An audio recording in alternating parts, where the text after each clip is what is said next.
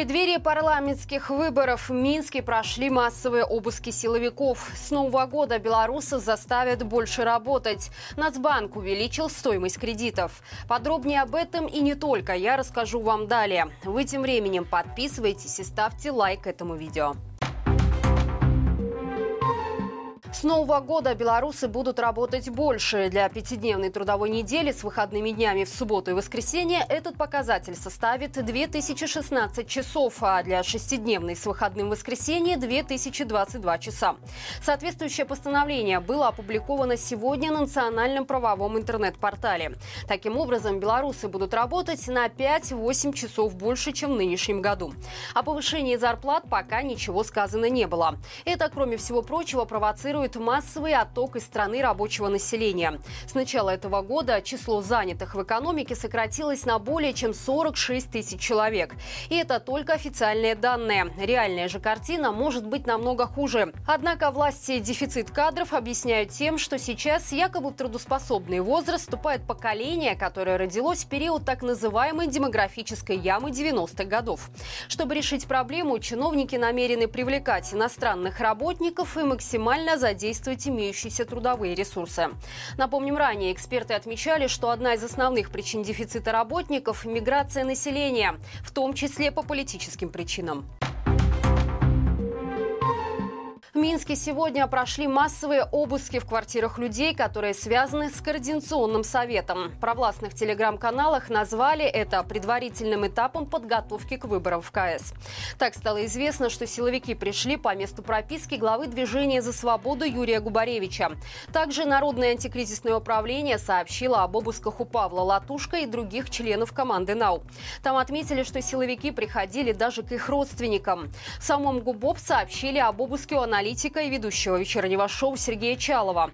Они выложили фото из квартиры на улице Восточной. По информации правозащитников, обыски проводятся по шести статьям Уголовного кодекса, таким как государственная измена или содействие экстремистской деятельности. Напомним, на февраль в Беларуси анонсировали парламентские выборы. Демократические силы не собираются в них участвовать, но почти одновременно с ними проводят выборы в Координационный совет. Видимо, именно это и стало причиной такого пристального внимания белорусских силовиков.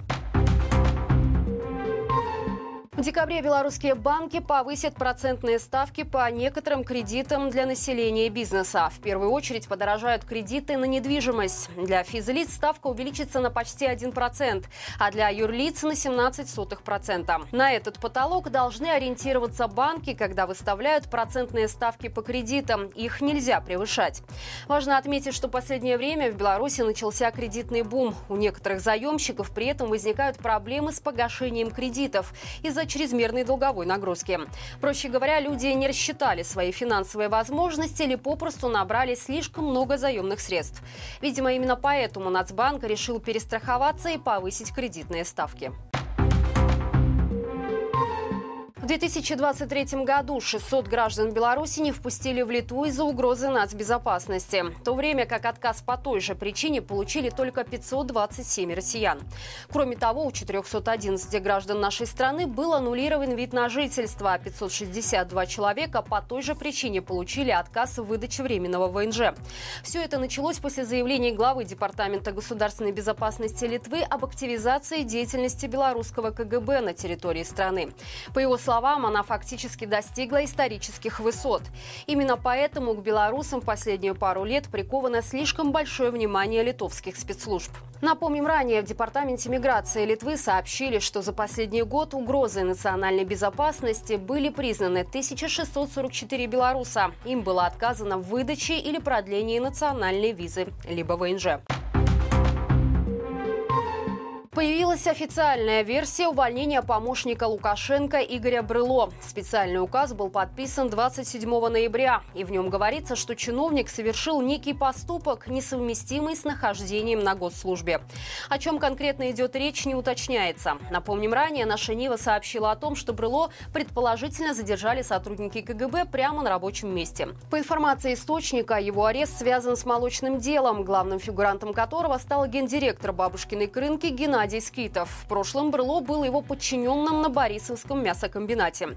С тех пор оба пошли вверх по карьерной лестнице и сохранили дружеские отношения. Впоследствии, как предполагают журналисты, Брыло помогал Скитову в коррупционных схемах по продаже молочной продукции в Россию по заниженным ценам. В Минлесхозе чиновник продержался всего год, после чего Лукашенко отправил его инспектировать Витебскую область. Беларуси официально объявили 2024 годом качества. По информации пресс-службы нелегитимного, это необходимо для дальнейшего повышения уровня жизни белорусов и обеспечения конкурентоспособности национальной экономики на мировой арене. Добиться поставленной цели режим планирует путем внедрения рационализаторских идей укрепления социального оптимизма. При этом основной акцент чиновники делают на личную ответственность граждан в достижении высокого качества. В переводе на человеческие язык, это может означать, что государство предлагает белорусам демонстрировать чудеса выживаемости в тех условиях, которые оно для них создаст, включая рост цен на товары и услуги, повышение налогов и прочие социальные радости. Впрочем, с такой ситуацией мы сталкиваемся из года в год. Например, текущий 2023 был объявлен годом мира и созидания. Это не помешало режиму выступать с агрессивной риторикой в адрес соседних государств и пустить в страну боевиков ЧВК «Вагнер». В прошлом году, который прошел под знаменем исторической памяти, в Беларуси уничтожались захоронения польских солдат, а ряд трудов историков был признан экстремистскими материалами. Интересно, какие сюрпризы режим готовит в новом году? Поделитесь своими вариантами в комментариях. Проект «Новая Беларусь» запускает гастрофест с национальным вайбом в честь своего первого дня рождения. Организаторы сообщают, что их идея состоит в том, чтобы отметить это событие за одним столом с белорусами и белорусскими, которых вынужденная миграция раскидала по всему миру. Исполнить это желание помогут белорусские бары, кафе и рестораны в трех странах и пяти городах – Варшаве, Гданьске, Познане, Тбилиси и Вильнюсе.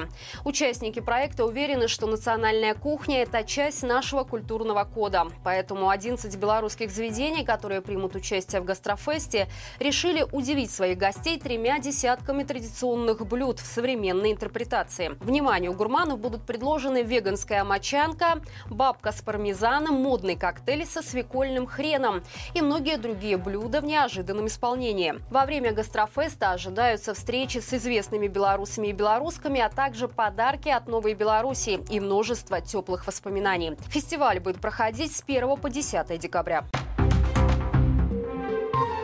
Друзья, как обычно, по будням на нашем канале выходит рубрика «Горячий комментарий». Новый выпуск уже можно смотреть по ссылке в описании к этому видео. Обсудили с экспертами отношения между Беларусью и Украиной и что будет дальше между двумя когда-то добрыми соседями. Спасибо вам за лайки, комментарии и подписки. Именно благодаря вашей активности нас видит большее число зрителей. До встречи завтра и живи Беларусь!